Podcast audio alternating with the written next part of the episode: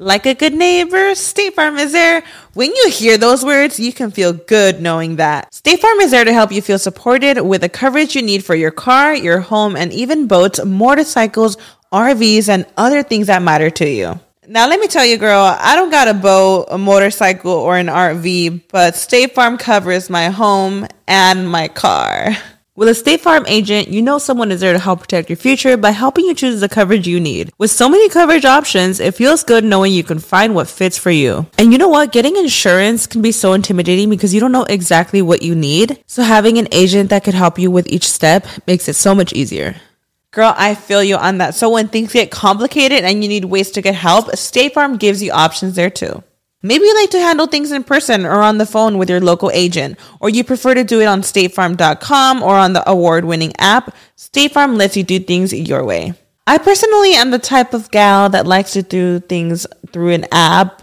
It just makes it more easier than going in person or hopping on a call. So I love that they have that option available. Girl, I like to use an app too. I'm not trying to pull up in person or, or call because I'm way too, I have too much social anxiety for that. I'm trying to do it on the app. So that's why I'm here with State Farm. And that is why, like a good neighbor, State Farm is there. With everyone fighting for attention, how can your business stand out and connect with customers? Easy. Get Constant Contact. Constant Contact's award winning marketing platform has helped millions of small businesses stand out, stay top of mind, and see big results fast. Constant Contact makes it easy to promote your business with powerful tools like email and SMS marketing, social media posting, and even events management. With Constant Contact, you'll reach new audiences, grow your customer list, and communicate more effectively to sell more, raise more, and fast track growth. Don't know much about marketing? No sweat. Constant Contact's writing assistant tools and automation features help you say the right thing at the right time every time. Plus, you can send with confidence, knowing your emails are actually reaching your customers thanks to Constant Contact's best in class 97% deliverability rate. I'm a small business owner and I believe that this is a great tool for other small business owners. In small businesses, you need to create a team. And if you're starting by yourself, Constant Contact can be the team that you need. Tackle any challenge with Constant Contact's expert live customer support. Plus, everything's backed by the 30 day money back guarantee. So get going and start growing your business today with a free trial at constantcontact.com. Just go to constantcontact.com right now. Constant Contact, helping the small stand tall. ConstantContact.com.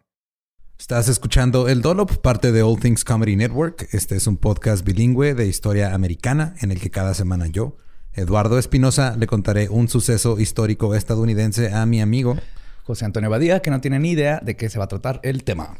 Bienvenido a otro lunes de cosas. Este, este no va a estar tan heavy como el pasado. El pasado estuvo. Sí, sí, estuvo muy intenso. My fucking God. Pero va a estar chido. El agua con radio funcionó bien hasta que se le cayó la mandíbula. ¿En qué ojo me pongo el parche? Malditos salvajes incultos. Pagaba 25 centavos a los niños de la localidad por cada perro o gato que le llevaran. No, espérate, ¿qué? El parque se hizo consciente, el parque probó la sangre, güey. ¿De qué se va tan? Lo bueno es que nada más te trabas cuando lees, ¿verdad? Sí, sí, sí.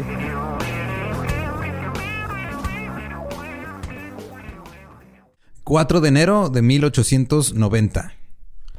Nace Víctor Lustig en el Imperio Astrohúngaro. Ok. Ajá. Sus padres, según él, cito, eran pobres campesinos que lucharon por sobrevivir en una casa lúgubre hecha de piedra. Oh, man. Ok. Ujú. Es Y personaje de Edgar Allan Poe. Sí. Y se separaron cuando él tenía 8 años. Oh. Entonces, la vida era dura. Cuando Víctor tenía 12 años, su padre le compró un violín y dijo que lo enviaría a Viena para recibir lecciones de los más grandes maestros de toda Austria. Oh, shit. Víctor se escapó a París. se escondió durante dos meses en París, primero en un burdel y luego conveniente. güey. Bien hecho, sí. Qué Ajá. conveniente. Sí, de repente entró su abuelo y nomás se dio la vuelta. Sí. Eh, la policía lo encontró y lo devolvió a su padre, quien agarró el violín y se lo estrelló en la cabeza. Y Víctor se fue de casa. Dijo, ni madre, ya no voy a estar aguantando que me revienten violines en la cabeza. Ahí le toca dar la, la razón al papá. Le dio su violín y le va a mandar a clase. Pero pues Bueno, pues te sacó de un burdel donde estabas escondiendo, entre comillas. Según Víctor, en 1903, cuando tenía 13 años, estaba buscando comida en las afueras de un hotel de Budapest, cuando vio a una hermosa joven con un vestido de noche dorado en un balcón. Ella estaba con un hombre mayor. Y en un punto de lo que vio él ahí, el hombre le dio dinero a la mujer y se fueron y dejaron sus platos de comida así solos. Víctor dijo que esto lo cambió para siempre. Cito. Lo que vi esa noche rompió mi fe en las mujeres para siempre. Decidí que cualquiera que pudiera permitirse dejar platos de comida mientras otros pasaban hambre no merecía quedarse con su fortuna. Prometí dedicar mi vida a la búsqueda de dinero y mujeres hermosas. ok, creí que esto iba a ser más una pelea social. Nope. No, no, no, ya vi que lo volteó a, a No, faldas. Ajá. No hizo nada nuevo este hombre. No, todo se convirtió en "Ah, ese güey no se quiso comer su comida, pues yo voy a buscar dinero. Sí, Va. Víctor siguió a su hermano Emil a la vida criminal. Wow. Pasó de mendigo a carterista, luego a ladrón y luego estafador callejero. Creo que es como cuando evolucionas un Pokémon, pero Sí, pero de al- en la escuela de David Blaine. Ajá, Street primero, Magic. primero pides dinero y luego quitas las carteras en que se encuentra y, luego, ya y lo luego robas. así a la haces brava. pendejo a la gente para Ajá. que te dé su dinero. Exacto. Y de hecho era especialista en trucos de cartas. Oh. En 1908 Víctor pasó dos meses en una prisión de Praga por robo. Ese año también lo arrestaron en Suiza por falsas pretensiones. El siguiente abril en Viena por intento de falsas pretensiones. Hostia, pero qué chido es una falsa pretensión, pero el intento de una falsa pretensión. O sea, trataste de pretender de hacer algo que no Ajá. estabas haciendo. pues es, enga- es engañar a alguien, güey. O sea, Entonces es- fue intento de engañar a alguien. Ajá. Y vagancia, andaba de vago. No. Y pasó Pero la... te, te- te fijas que en, en Europa y más en esos tiempos todo se oye glamuroso, güey. Aunque esté de vago en las calles de Viena, cárcel de Praga. No es lo mismo que andaba de vago en las calles de Sinacatepec. Ahuyentando coyotes que lo perseguían. no, acá eran así burdeles. ¿Qué digo? Nada contra Sinacatepec, pero no suena tan glamoroso. No, para nada. Y pasó la mayor parte del 1912 entre las cárceles de Viena, Praga y Zurich. Víctor luego comenzó a viajar en primera clase en barcos que navegaban de ida y vuelta a Estados Unidos, cazando empresarios. En inglés le llaman este marks a los que los estafadores van. Tu marca, a, ajá. sí. Que son, pues, es tu blanco. O sea, ves un güey y dices, ah, que ese güey me lo va a chingar. Ajá. En su cuarta travesía del Atlántico, Víctor conoció a Nicky Arnstein, un estafador que le aconsejó, cito, siempre, siempre deja que el tonto sugiera el juego. Él debe presionarte para que tú quieras jugar. Víctor estudió a Arnstein y copió su vestimenta, sus modales y su manera de caminar. Luego comenzó la Primera Guerra Mundial y Víctor no sabemos qué hizo como por cuatro años. Se escondió en un burdel. Probablemente. Cuatro años. Yo haría lo mismo. Sí, Sobre todo si hay una guerra en la que puedo terminar involucrado. exactamente. Es la mejor forma de vivir de, de dicha guerra. Sea, si dicen que en la guerra cualquier hoyo es trinchera, mejor me voy a donde hay más selección de trincheras. donde, no, no- donde no tengo que Ajá. andar buscando trincheras figurativas y de a de veras, que me dan más miedo las de a de veras porque viene el pinche gas mostaza y me va a quemar los pulmones. Pero mira, eran otros tiempos. Eh, ya cuando terminó la guerra, Víctor a sus 28 años se fue a Nueva York. Se dice que vestía un traje a cuadros de color café claro, camisa de seda, abrigo de pelo de camello y un bastón amarillo. Se llamaba a sí mismo Conde Víctor Lustig. of course. Decía que era un exiliado político de los Balcanes que había sido expulsado de su castillo durante una revolución. Se creó una historia bien chingona. Y es que en esos tiempos sí podías hacer eso, mi plan, güey. No había INES, no había identificación, no había certificado Sí. de nacimiento. Igual podía haber dicho, soy Víctor Lustig, soy el doctor Víctor Lustig y, y hubiera sido lo mismo. Y vengo a revisar su útero. Víctor fue arrestado por primera vez en Kansas City el 22 de abril de 1918 por ejecutar la estafa de la billetera encontrada, que eso es muy, muy común. Es donde te encuentras una cartera en el piso al mismo tiempo que alguien más se la encuentra. Sí, pero tú la pusiste, ¿no? No, no, sí, o sea, tú la tiras y luego cuando alguien se la encuentra, tú dices, no, es que yo, yo tengo prisa, este, mejor, eh, o sea, yo me quedo con la lana y tú ve y regrésala para que te den recompensa. Pero tú dejaste la cartera, entonces tú sabes que no hay recompensa y nada más le quitas dinero a... Sí, hay una forma que le dices de tanto dinero, dame tú tanto dinero y yo Ajá. te dejo esto y luego ya cuando... Sí, más o menos sé que eso sucede. De hecho, sale en la... Me acuerdo que sale en la película de Matchstick Men Sale este Nicolas Cage, Sí, ¿no? ahí la Y usan. Y este, el, el mejor actor menos reconocido del mundo, Sam Rockwell. Sam Rockwell. En una fiesta en Kansas, Víctor conoció a Roberta Noret, quien había ido a la fiesta con una cita, pero terminó saliéndose de la fiesta con Víctor. Yeah. Y Es un Roberta. conde. Es que el güey era un conde, güey, exacto. Roberta era una chica de pueblo de una familia pobre de Kansas. Víctor se la llevó a París. Le compró un vestido de chifón color marfil con. eh, no sé qué es lame, pero es. Algo. Lame. ¿Por qué, por qué asumes que es algo que va en los hombros? Porque no, no es algo hombros. que va en los hombros, es este como. Así como. No, no es encaje, pero son como cositas así que van encima de la tela. Ya sé cuál. Así, sí, sí, como mm, embroidered little. Sí, pero según el- la traducción que encontré era lame y se oía raro. Entonces ya después de que Víctor le compra ese vestido y la ve, le dijo que era una visión de un ángel. Se casaron en Nueva York el 3 de noviembre de 1919. Roberta se sentía insegura en su nuevo papel de esposa de un conde Oh. y quería impresionar, no quería quedar mal, entonces compró libros sobre modales, conversaciones, cómo comer en barcos, modas, cualquier cosa que le ayudara con su nueva vida glamorosa de conde. Víctor le dijo, cito, quiero que sepas que mi trabajo es diferente a cualquiera que hayas conocido. En nuestro próximo viaje a París tendré que estar un poco lejos de ti debido a mi trabajo. Ella nunca le preguntó a dónde iba o qué estaba haciendo. Después de su viaje, Víctor explicó más o menos qué estaba haciendo. Ajá. Y solamente le dijo, cito, mi trabajo no es ilegal. Simplemente encuentro gente que ya está haciendo cosas ilegales y les ayudo a promover sus actos ilegales. Buena forma de explicarle a tu esposa que Sí. eres un criminal. Sí, no, no, no, no, es que te juro que no. o sea, es- es- no es un criminal, es un amigo del jale. Y Roberta solo le dijo que si iba a hacer algo ilegal, se lo dijera y ella lo protegería. O sea, ella dijo, ah, va, pues bueno, ya. Ya Sí, estoy nos aquí. cuidamos. Se arma. En otro viaje a Europa viajaron con las identidades de señor y señora Eric von Kessler. Víctor también le gustaba guardar dinero en cajas de seguridad en todas las ciudades importantes de Estados Unidos y Roberta tenía las llaves. Oh, o sea, ya se hicieron así su pequeña parejita criminal. Ujú. En 1919, Víctor utilizó sus conexiones europeas para importar bebidas alcohólicas de alta gama a los Estados Unidos durante la prohibición.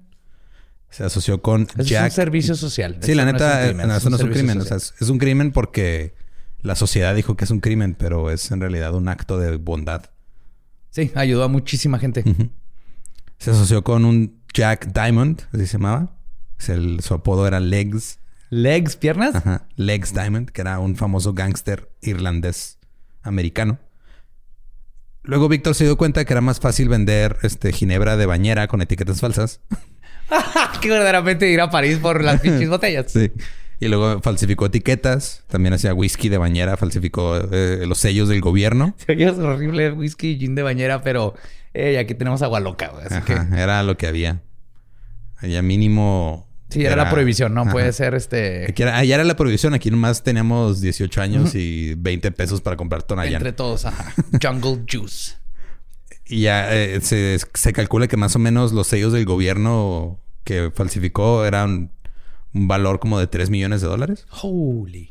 Y los empezó a vender. Se empezó a vender este pedo. El, el servicio secreto lo clausuró. Lo clausuró. Ajá. O sea, el servicio secreto se involucró y dijo, "¿Esto- ¿qué estás haciendo, güey? Pero sorprendentemente no fue condenado a nada. Nomás estuvo un ratito en la cárcel y luego ya salió. Luego, eh, dos gángsters estaban haciendo... eh, estaban asaltando gente. En esta época eh, salieron lo que eran los Liberty Bonds en Estados Unidos. Ajá. Que era como un bono, un préstamo que tú le comprabas al gobierno y lo usaban para financiar la guerra. Era como invertir. Ok. Era como un bono de inversión. Y ese bono luego te lo iban a... Te lo iban a regresar, Ajá. Ajá, pero ese dinero se usaba para la guerra y fue un pedo así como que bien patriota y era de, ah, sí, yo tengo mis Liberty Bonds y estoy apoyando a los chicos que están allá. En, Y cuando en ganen guerra". me van a regresar todo lo que yo les Sí, invertí man. con interés. Y, de- y de hecho, este fue un pedo muy popular. De hecho, creo que todavía hasta la fecha lo siguen haciendo, güey, lo siguen vendiendo. Creo que todavía es algo que te vende el, ¿El? Departamento de Tesoro de Estados Unidos. El punto es de que había unos gangsters en Wall Street que estaban robándole los Liberty Bonds a punta de pistola a la gente. Y este Víctor los estaba revendiendo. El 13 de febrero de 1922, Víctor y Roberta tuvieron una niña, Betty Jean. Petty Jean. Betty. Betty Jean. Ajá, Betty Jean. Pero Víctor le decía de cariño Skisex. No sé qué chingados bien vergas el significa. apodo, pero no Ajá. entiendo dónde viene todo. Skisex. Ajá, es como Skrillex y Cheez-Its juntos. No sé, güey. Víctor viajaba usando muchos aliens. Le gustaba mucho Von Kessler, era de sus favoritos. A menudo era el conde Von Kessler.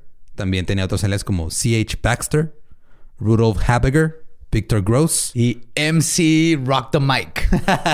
MC Hammer, eh, Frank Gardner, Herman Keller, Helmut Strode, Monsieur André Dupri y Pierre Duval. Eran sus aliases. Y su estatus de conde, pues le abría un chingo de puertas. Él llegaba y decía, ah, es que soy un conde. Y todo el mundo, ah, sí, pase, conde, adelante. Claro, güey. Si eres conde o duque, Ajá. te, da- te respetan todos. Y el güey se codeaba hasta con celebridades de la época. Estrellas de cine como Rudolph Valentino, Myron Davis y Sophie Tucker eran sus compas.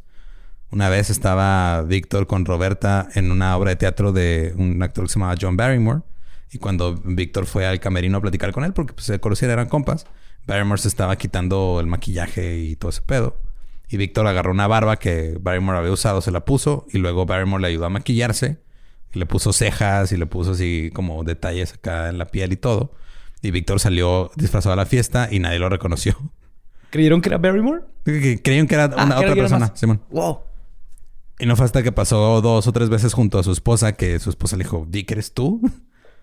Entonces, desde ese día, Víctor empezó a usar disfraces para evadir la ley. Oh, me está quedando muy bien este Víctor. Se vestía de rabino judío, se vestía de sacerdote, de payaso, de camarero, de portero, maletero, de todo. O sea, güey tenía disfraces para todo. Como Sherlock Holmes. Ajá. Y cualquiera que fuera el disfraz adecuado para la ocasión lo usaba. Dice, dice que tenía 12 baúles llenos de disfraces y viajaba con ellos a todos lados, güey. ¡Qué vergas! A Víctor se le ocurrió una de sus estafas más exitosas. Era un dispositivo llamado la caja de dinero de Rumania. Está bien chingón, güey. A ver, a ver, a ver, a ver. Sí, sí, sí, sí. Agarró un artesano, le dijo que construyera unas cajas de madera de más o menos dos, dos pies de largo, son como 60 centímetros Ajá. por 9 pulgadas de ancho, por un pie de profundidad. O sea, son cajas De zapatos. más o menos, Un poquito más ese grandes. tamaño. Y tenía unas perillas y unas manivelas. Víctor consiguió eh, cinco- 50 mil dólares en billetes de 100 dólares en- con números de serie en orden secuencial. Luego raspaba los números de los, los últimos números de la serie y les puso el mismo número a todos. Ajá. Luego eh, le contaba a, a- a sus blancos el- la historia de un hombre que supuestamente estaba involucrado en el complot para asesinar al archiduque Francisco. Luego lo capturaron, lo llevaron a Berlín, lo llevaron a un laboratorio, le dijeron que inventara un método infalible para duplicar moneda extranjera y se le ocurrió la caja. O sea, este es el Oh backstory my de God, la ya sé dónde va esto. Oh my God. Entonces, Víctor jugaba con las perillas y las manivelas de la caja mientras les explicaba que el güey había encontrado, o sea, el, el inventor este había encontrado un método químico de duplicación. Entonces el güey metía un billete y salía otro billete con el mismo número de serie. Y otro, y otro, y otro, y otro. Y Víctor tenía acceso a esta caja porque después de la guerra el inventor escapó y encontró asilo con el papá de Víctor. Entonces todo súper... Sí, súper bien ideado. güey. ¿Qué vergas está esto? Entonces, cuando muere el inventor, Víctor encuentra la caja, encuentra la fórmula y, la hace- y dice, güey, pues aprendí a hacerla. Y, güey, Lolo, cállate, toma mi dinero, dame una de esas pinches cajas, güey. Así de chingón está esto. Yo yo ya caí. Yo sé que esto es una estafa y ya caí, güey. Sí, y lo que hacía era que ponía un billete real en la parte de arriba de la caja y, pon- y este y, y veía el, el blanco como este Lo estaba reproduciendo. Ajá, y sacaba sacaba una un billete igual, una copia. O sea, ponía como que una hoja en blanco de papel moneda y luego salía ya el, o sea, como que nomás se atoraba la hoja adentro y, Y luego salía el el otro. El truco estaba en que la máquina era muy sensible al tiempo, güey. Después de duplicar un billete, no podías usarla hasta 18 horas después para duplicar otro. Conveniente. Y eh, su blanco siempre veía así, bueno, pues este güey duplicó un billete, lo estoy viendo aquí con, con mis propios ojos. No hay, no hay otra explicación. No hay otra explicación No, no, más no. que toda la historia que me contó del inventor. ¿Qué es más No, probable? A ver, ¿qué es más probable, señor? Que él me haya inventado la historia del duque y la guerra y la máquina. O que esta sea una caja donde yo agarré billetes y les cambié el número de serie. No, sí, es más probable lo del... Exactamente. Soy un Count Van Dunch DJ McFire. Ese hubiera sido un muy buen alias también.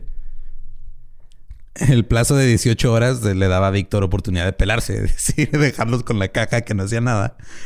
Y a veces, este, cuando andaba portándose buena onda, les dejaba un billete y luego le dejaba dos, tres billetes dentro de la caja para que Para que le sirviera dos, tres veces Ajá. más. Simón. Una vez, un blanco que le había comprado su, um, su caja se lo topó en Chicago. Y salió corriendo y le dijo, he hecho algo terrible. Y le pregunta a Víctor, ¿qué hiciste? Y dice, no esperé las 18 horas que me dijiste que esperara, esperé 16. Y Víctor le contestó, ah, qué tonto, destruiste la máquina, vas a tener que pagarme 25 mil dólares por otra. Y le vendió otra, güey. Güey, perdón, pero ahí no me puedo sentir mal por, por al que estafaron, porque lo Es veo que como una guerra de mentes, güey. O sea, Sí, y aparte estamos, estamos de acuerdo que ambos están haciendo algo ilegal. sí, aparte, o sea, O sea, no, no, si llegase a funcionar, el otro está haciendo, está pagando por, por una. por una máquina falsificadora de billetes. Otro desarmó la caja para ver cómo arreglarla y no supo cómo volver a armarla. Víctor le dijo que ya no se podía reparar y le vendió una nueva. Dos propietarios de un salón de billar en Montana le pagaron 43 mil dólares por una caja en noviembre de 1922. Le vendió una a dos comerciantes en Chicago por 10 mil dólares. Otra a un empresario en Kansas por 25 mil dólares. Un sindicato de juegos de azar en Nueva York que compró una por 46 mil. Y un banquero en California por 100 mil. A la madre. La mayoría, cuando se dan cuenta que era un fraude, pues no iban a la policía porque se iban a incriminar, güey. Eh, disculpe, oficial, este. mm, Sí, ¿qué pasó? Dígame. eh, compré esta caja Ajá. que hace billetes falsos, Ah, pero se rompió. ujú. Espera tantito aquí. Voy eh, por unas cosas. Se llaman esposas. Víctor solo fue arrestado una vez por la estafa de la caja, güey. Y fue este cuando su, su alias Charles Gruber en San Francisco. No fue condenado, se cree que probablemente pagó soborno para salir. Porque Víctor en su traje siempre traía 15 mil dólares en unas, este, como, como bolsas, bolsas. ajá, cos- así cosidas en, en- en la parte de adentro, en el forro, güey. Cuando fue, arrestado en, cuando fue arrestado en Indiana por mil- en 1925 por estafar a un agente de bienes raíces con 10 mil dólares, también escapó sobornando. güey. Nice. Su hija Betty, o Betty Jean, o Skeesex, creció acostumbrada a esta vida. Cuando era niña, su vida era un ciclo de empacar, huir, esconderse y usar nombres diferentes. Asistió a 37 escuelas diferentes. Dormía vestida por si tenía que levantarse a la mitad de la noche para huir. Y ella nomás se acostumbró. A Betty se le enseñó desde una edad temprana a no hablar nunca de su padre. Si alguien le preguntaba dónde estaba, ella tenía que decir no sé. Excelente, niña. Muy bien, Skisex. Víctor le enseñó código Morse. Entonces, para comunicarse, se tocaban las palmas de las manos en código Morse. Güey, ¿qué es esto? La Spy Kids. Amo esto que está pasando. Entonces, si de repente estaban en la casa o había gente alrededor, este Víctor le tocaba así con código Morse, así de no hables, vete a tu cuarto. Eh, así, cosas, ese tipo de cosas. Una noche eh, despertaron a Betty en la madrugada, la vistieron y empacaron todo así en la oscuridad. Cuando despertó en la mañana estaba en un tren, volteó a ver por la ventana del tren, vio a la criada de la familia vestida de enfermera empujando a Víctor en una silla de ruedas, con la pierna enyesada y el brazo en un cabestrillo. Digo, Ah, es miércoles. Se volvió a dormir. Sí. ah. Sí, ah, ok. Ah. Esta otra vez. Ya no tiene ideas mi papá. Y ya cuando subieron a, a Víctor al tren, se quitó el disfraz, agarró a Betty y le dijo, ¿cómo está mi pequeña Skisex? En un año estuvieron en Nueva York, Chicago, Detroit, Kansas City, Montreal, Boston, París, Cherburgo, Berlín, Múnich, Nápoles y otras ciudades en España e Italia porque Víctor estaba huyendo de la ley. Por alguna extraña razón, Roberta dijo, ya esto hasta la madre y este se cansó de la vida ajetreada y de que Víctor a cada rato le ponía el cuerno porque era un mujeriego. Ah, Y se divorció de él a finales de 1925. Y luego se volvió a casar rápidamente Roberta y Betty terminó en un internado cerca de Pittsburgh. no. Un día Víctor fue a Kansas City para reclamar sus derechos de visita y ver a su hija. Luego, en lugar de llevar a Betty a tomar un helado y al carrusel, como había dicho, se la llevó a París. ¡A huevo! Contrató una criada y las alojó, una niñera, perdón, y las alojó en un hotel ahí. Ahí en París, Víctor se reunió con un criminal de Chicago apodado Dapper Dan Collins. Uf. Este suena como un personaje que quiero. Está bien vergas Conocer. todo. Mientras estaban sentados en un café en la- ahí este, en París, Víctor notó un editorial de primera plana sobre los crecientes costos de reparación de la Torre Eiffel. ¿Estás listo para convertir tus mejores ideas en un negocio en línea exitoso? Te presentamos Shopify. Tal vez no lo sabías, pero nuestro podcast More Than Mamis es un negocio y lo empezamos por supuesto para desahogarnos y hablar sobre la maternidad, no para convertirnos en expertas de ventas y del e-commerce. Así que sí, necesitábamos ayuda para vender nuestro merch y poner en marcha nuestra tienda. ¿Y cómo suena con Shopify? Llegó otra venta. Shopify es la plataforma de comercio que está revolucionando millones de negocios en todo el mundo. Ya seas un emprendedor desde tu casa o desde donde sea, Shopify es la única herramienta que necesitas para iniciar, administrar y hacer crecer tu negocio sin dificultades. Con Shopify puedo gestionar pedidos, envíos y pagos desde cualquier lugar, brindándote toda la información y estadísticas de tus ventas al detalle. Regístrate para un periodo de prueba con tan solo un dólar al mes en shopify.com barra sonoro, todo en minúsculas. Ve a shopify.com barra sonoro para llevar tu negocio al siguiente nivel. Shopify.com barra sonoro. Y luego empezó a leer eh, el artículo, un artículo que decía que la comunidad parisina de diseñadores estaba presentando una petición en contra de la Torre Eiffel. Cito. Apasionados devotos de la belleza intacta de París, protestamos con todas nuestras fuerzas en nombre de la amenaza al arte y la historia de Francia, contra la construcción en el corazón de nuestra capital de la inútil y monstruosa Torre Eiffel. Ah, sí, franceses, como que no la querían. No la querían y ahora ya es lo que ¿Y ahora viven de eso? Ajá. Simón. En un principio, no, esta madre es, un- es es- un monstruo. Le Monstruo sí está fea, Ajá. la verdad. Sí, y sí está medio inútil también, pero... Inútil y, o sea, a la vez está impresionante de lo alto. No la conozco en persona, pero he visto fotos. Pero es así de... Yo entiendo que hayan visto eso así Sí, que... no mames, ¿y es esto para qué? Fierro. Ajá. Víctor tuvo una idea. Encargó, mandó hacer papelería con el membrete oficial del Ministerio de Correos y Telégrafos de Francia. Escribió cartas a los seis principales comerciantes de chatarra a discutir un asunto confidencial en su habitación de hotel. Este asunto, según la carta que escribió, era demasiado secreto para discutirlo en la oficina oficial. Cuando se reunieron, Víctor comenzó su discurso en perfecto francés. Les dijo que el gobierno iba a deshacerse de la Torre Eiffel. El gobierno estaba esperando las ofertas por las más de 7000 toneladas de chatarra metálica de hierro en la estructura. Después de la junta, Víctor escogió a un güey y dijo: Este güey va a ser el que. Este es el blanco. Y luego se reunió con él a solas.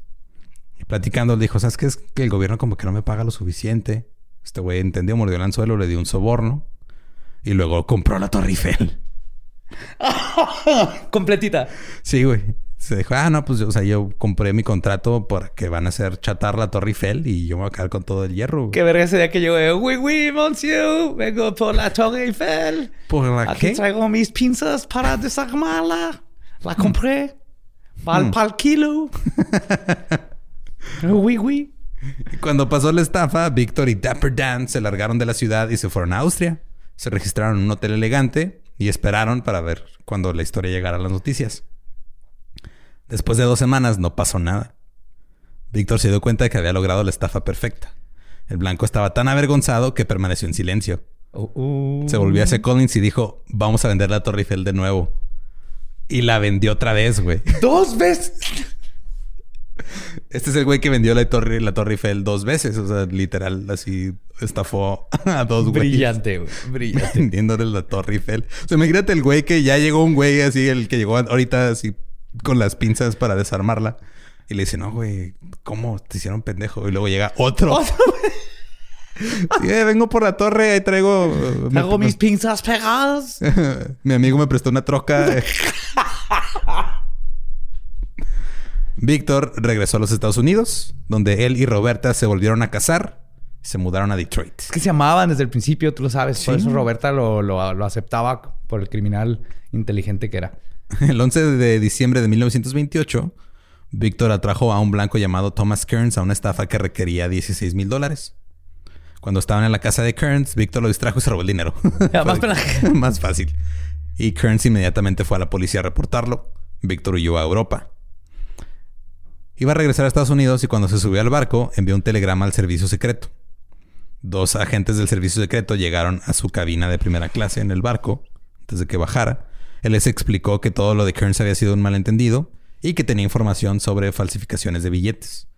Cuando dejaron el barco, un detective de la policía intentó arrestar a Víctor, pero el servicio secreto le dijo, no, güey, vete, es de nosotros. Oh my God. Víctor luego le dio al servicio secreto mucha información sobre personas que falsificaban cosas en París, nombres, direcciones, todo lo que estaban haciendo, y lo liberaron. Oh, snitches get stitches, bitch. Pero qué inteligente. No se sabe si la información que les dio era verídica o no, güey. Es un pedo. Y llegaron a arrestar al pobre güey que le vendieron la Torre Eiffel, güey. Sí, o sea, es así de... o sea, él sabía que en cuanto pisara Estados Unidos lo iban a arrestar y logró salirse del arresto. güey.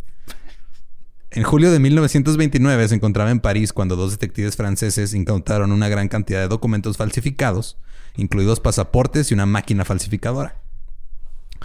Víctor les dijo, ah, es que yo soy miembro de la banda de Al Capone y todo esto es botín de Al Capone y nomás me pidieron que me hiciera de él, pero no lo voy a dejar aquí, o sea, me lo voy a llevar a todos lados. Y lo encarcelaron. pero lo regresaron a Estados Unidos para que enfrentara los cargos por el robo que le hizo a Kearns y otra vez ev- evadió ser enjuiciado. En este, en 1929, Víctor se reunió con William Watts, que era un empleado de una farmacia de Nebraska, que estaba interesado en hacer placas para hacer billetes falsos. Ajá. Trabajaron durante mucho tiempo en un apartamento que Víctor alquiló cerca del río Hudson y terminaron teniendo éxito.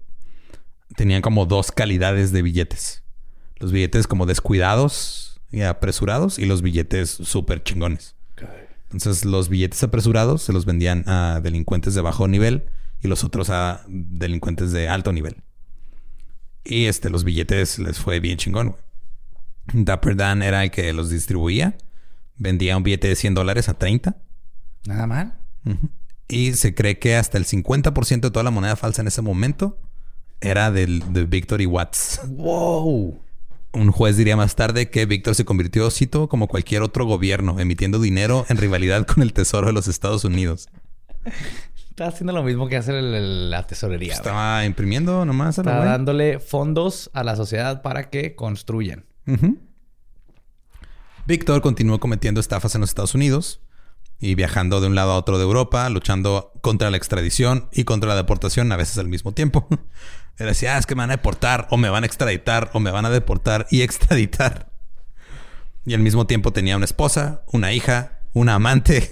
Se estaba escondiendo de una docena de detectives de varios estados y de bookies, porque el güey se la pasaba apostando un chingo. Aparte, también. claro que apostaba. of course. Se fue a América Latina para intentar ejecutar algunas estafas. Cuando regresó en 1931, Se había hecho el presidente de México, le vendió el ángel de la independencia. Sí, creo que nosotros le decimos este Lázaro Cárdenas. Llegó, expropió el petróleo, güey, y luego nos dimos cuenta que fue fraude. Wow. Fue arrestado por el sheriff Kewart Miller en la frontera. Un empresario, eh, porque un empresario local había comprado 50 mil dólares en acciones que resultaron ser papel higiénico. No es cierto. Sí, güey. Le dio un rollo de, ah, sí, están tus acciones. Y luego le dio el rollo, así, ah, no las abras hasta que me vaya. Y se fue. Era puro papel de baño. Sí, güey. Que creo que cuando empezó la pandemia hubo gente que pagó 50 mil dólares por, por papel de baño, nomás Sí. porque ya no había. Hubo gente que dio acciones de veras por papel de baño. Toma estas acciones de, Google- de TikTok. Toma las escrituras de mi casa, dame 500 rollos de papel de baño. Sí, mejor límpiate con las escrituras de tu casa, las puedes sacar otra vez. Víctor terminó estafando al sheriff. Resulta que el sheriff tenía 30 mil dólares en deudas y el güey había tomado dinero del condado. Entonces Víctor le vendió una caja rumana por 25 mil dólares y salió libre. No es cierto. Sí, güey.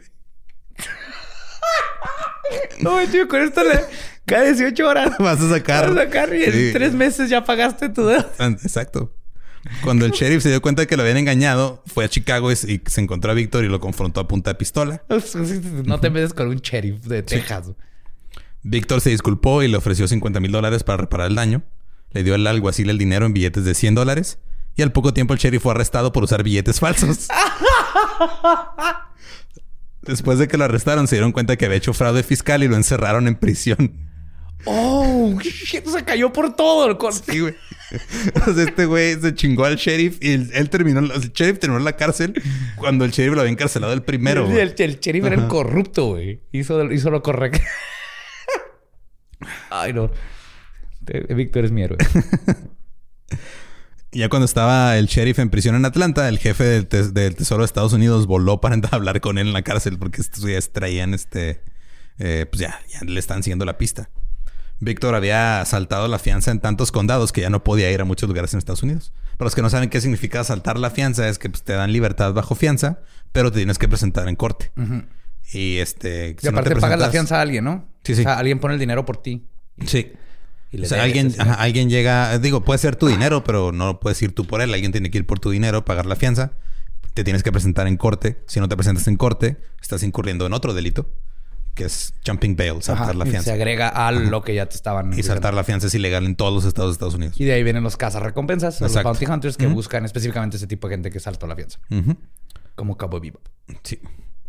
Y ya, este, pues el güey seguía mujeriego, entonces Roberta otra vez lo dejó. En 1931 se divorció por segunda vez de él y se casó con un hombre llamado Doug Connor. Ese dog nunca, nunca le va a dar las aventuras Pues claro que, que le dio no, Víctor, güey. Jamás. Aparte era buen padre.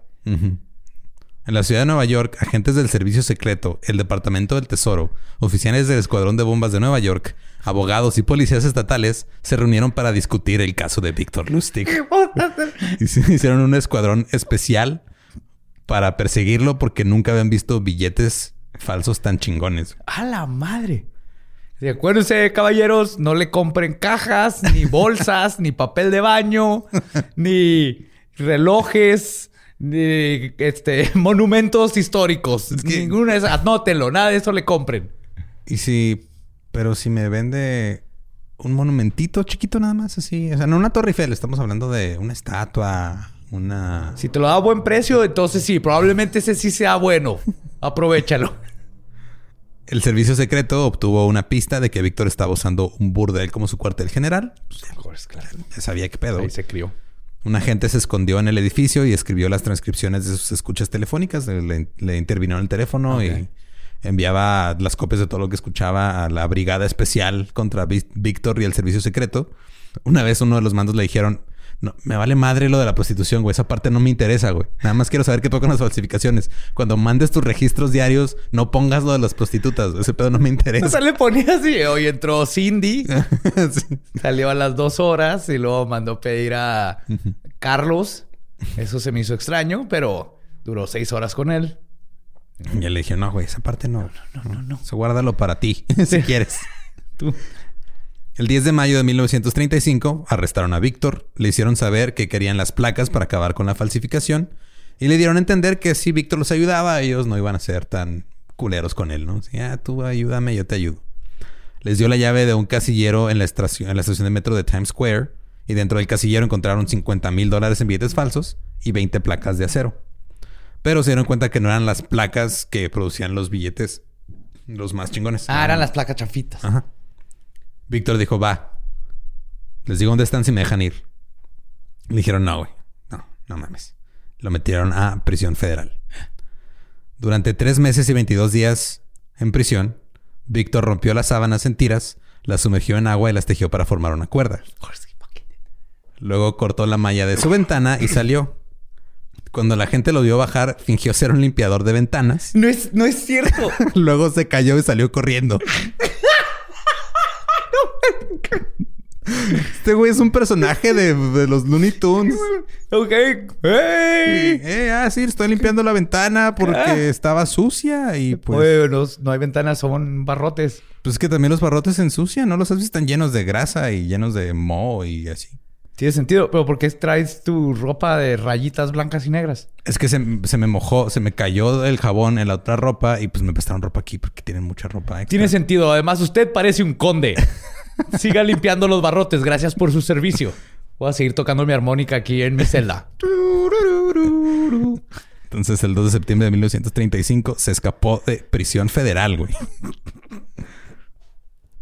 Güey, Es que es verdad. Si, si, si tienes el, el- la, la confi- ¿Cómo es el...? La confianza, la, ajá, la seguridad. la pues, por eso seguridad se llaman de- confidence man. Sí. O sea, el, el conman es literal hombre con seguridad. Y convenza es, estoy limpiando las ventanas de la cárcel. Eh, Con permiso. Víctor se movía mucho para evadir ser detectado y solo salía a la calle con disfraz. El servicio secreto estaba atrás de él. Una vez llegaron a un dormitorio donde encontraron sus calcetines, unas vendas y una copia de American Detective. Víctor se había convertido en una celebridad en la prensa criminal. Ya ves que había todos estos como diarios donde nomás ponían este, el police beat y todos los, Sí, los sí. crímenes y todo este pedo. Le pusieron The Miracle Man of Crime, el hombre milagro del crimen. Lo arrestaron al menos 32 veces, pero nunca tuvo una condena. Todo el servicio secreto estaba buscando su casa donde falsificaban o el lugar donde estuvieran falsificando. Durante una entrevista, Víctor les había dicho que William Watts, el grabador de placas, necesitaba la luz del sol de la mañana para trabajar. Y un agente se acordó de las palabras exactas. Cito, podía mirar por la ventana al río Hudson y ver a los grandes barcos atracando. Entonces fueron cerca del río Hudson donde se viera la luz del amanecer y empezaron a tocar timbres y a buscar y todo. Y hablaron con los proveedores de productos químicos, tintas, papel, todo ese pedo. Y al final una pista los llevó a la ubicación de Watts.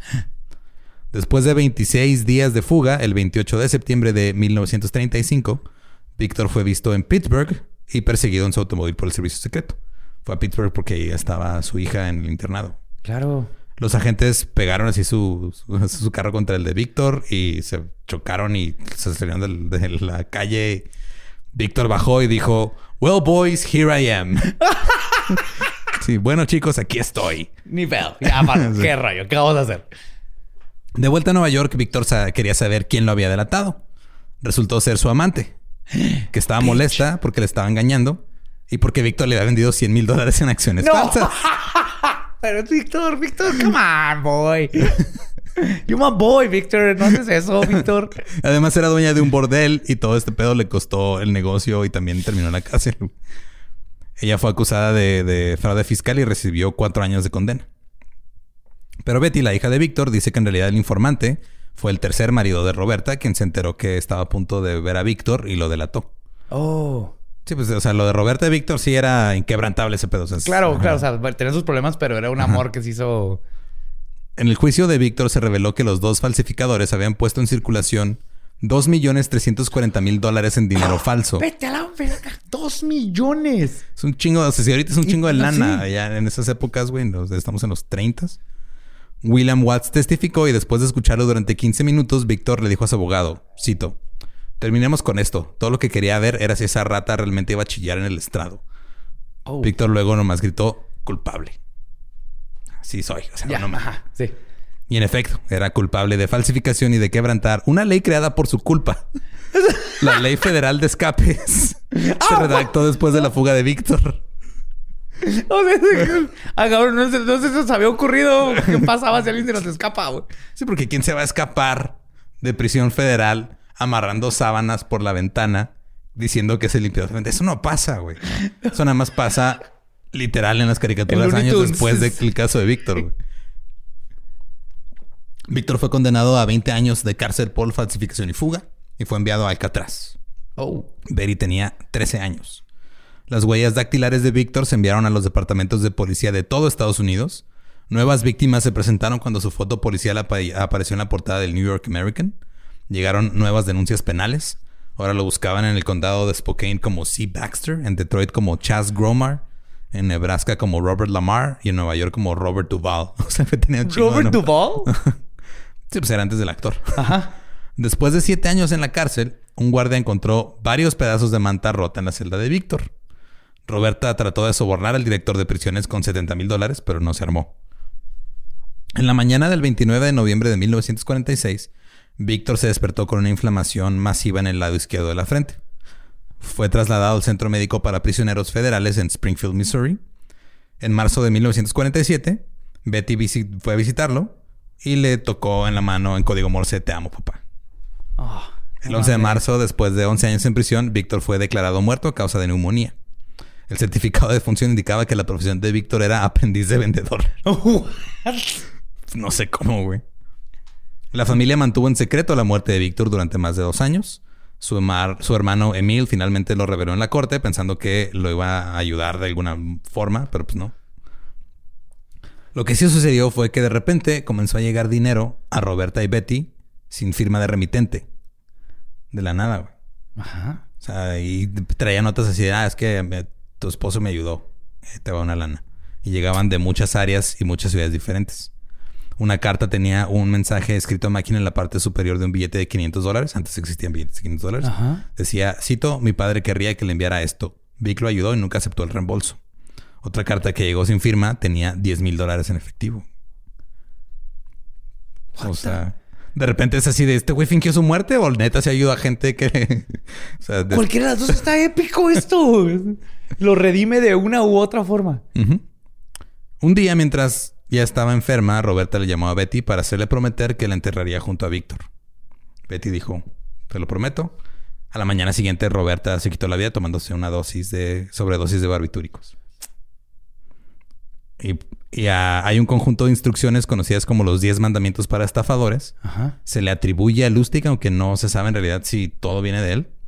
Pero el primero es, sé un oyente paciente, ya que es esto, no hablar rápido, lo que hace que un estafador consiga sus movimientos. Dos es, nunca parezcas aburrido. Tres, espera a que la otra persona revele cualquier opinión política y luego está de acuerdo con ella. Of course. Cuatro, deja que la otra persona revele puntos de vista religiosos. Y luego acuerdo. adapta los mismos.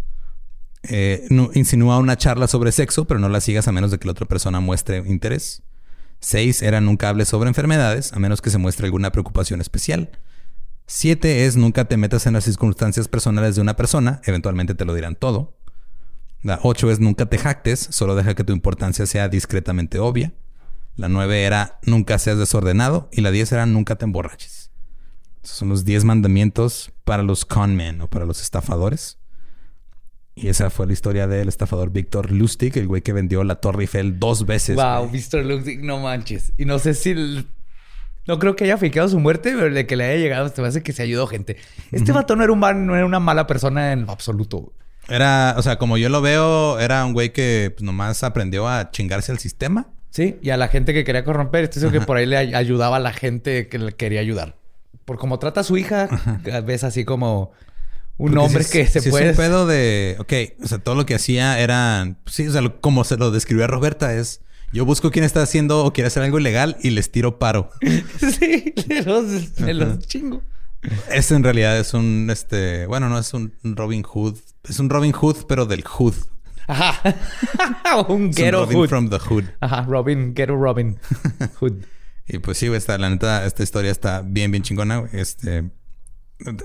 Es increíble todo lo que puedes hacer nada más teniendo seguridad de ti mismo, güey. Seguridad de ti mismo. Y esos tiempos también se ayudaba mucho. O sea, primero que convenzas a alguien, güey, voy a vender la. Primero que se te ocurra, voy a vender la Torre Eiffel como chatarra. Lo segundo, que funcione. Tercero, que funcione también que digas, ah, lo puedo hacer otra vez. Vuelves a comenzar aquí una máquina de madera que le das vuelta y me escupe billetes. Sí, Y, también. las- y la estoy vendiendo, güey. No la voy a usar yo, la estoy vendiendo. También hubo este. Uno que vendió el puente de Brooklyn, creo. Pero ese es otro güey. Ese no fue Víctor. Vendió un puente. No me acuerdo cuál puente fue, pero un puente muy grande también con la misma... Mismo modus operandi, güey. Como que... Porque obviamente Víctor se llevaba con la gente de la mafia y todo este pedo. Entonces ese güey era una leyenda entre todos, güey. Porque ese güey nunca... O sea, fuera de Alcatraz... Lo habían arrestado 30 veces antes y nunca pasó tiempo condenado en prisión, güey. Siempre encontraba la manera de salirse. O sea, todo el pedo cuando eh, este, estafó al sheriff y el sheriff terminó en la cárcel. Ese pedo está cabroncísimo, güey. Entonces, este, este güey es el Superman de los gangsters, güey. Sí, amo este. este, No sé por qué no hay película de este güey. Igual y sí, eh, fíjate, no investigué esa parte. Igual y sí debe haber algo basado en, en él. Deberían de ser ya la serie, güey. Una se- Pero merece una este- serie. Con, con Henry Cavill de, de Víctor. No estaba tan guapo, pero no era mal parecido. Entonces. Benedict Cumberbatch. Ándale. Algo así. No, Sam Rockwell. Uf, sí, Sam Rockwell. Sam hay que redimirlo. De Sí. hecho, aparte le hizo bien de estafador en Matchstick Men. Yes. Match, Matchstick Men. Sí, era no en la que supuestamente... Con Nicolas Cage. Sí, que era la hija perdida del personaje de Nicolas Cage. Sí, que es todo un super con. Sí, está está muy buena. Si no lo han visto, vean Sí. Matchstick Men. Y pues recuerden también seguirnos en todos lados como arroba el Dolop. A mí me pueden seguir como arroba ningún Eduardo. Ahí me encuentran como Elba Diablo Y recuerden que el que no conoce su historia está condenado a comprar una caja rumana. O La Torre Eiffel. o El Ángel de la Independencia. Uh, hay que vender el ángel. ¡Oh, oh, oh, yes! En esa nota le dejamos. ¿Estás listo para convertir tus mejores ideas en un negocio en línea exitoso? Te presentamos Shopify. Tal vez no lo sabías, pero nuestro podcast More Than Mamis es un negocio y lo empezamos por supuesto para desahogarnos y hablar sobre la maternidad, no para convertirnos en expertas de ventas y del e-commerce. Así que sí, necesitábamos ayuda para vender nuestro merch y poner en marcha nuestra tienda. ¿Y cómo suena con Shopify? Llegó otra venta. Shopify es la plataforma de comercio que está revolucionando millones de negocios en todo el mundo. Ya seas un emprendedor desde tu casa o desde donde sea, Shopify es la única herramienta que necesitas para iniciar, administrar y hacer crecer tu negocio sin dificultades. Con Shopify puedo gestionar pedidos, envíos y pagos desde cualquier lugar, brindándote toda la información y estadísticas de tus ventas al detalle. Regístrate para un periodo de prueba con tan solo un dólar al mes en shopify.com barra sonoro, todo en minúsculas. Ve a shopify.com barra sonoro para llevar tu negocio al siguiente nivel. Shopify.com barra sonoro.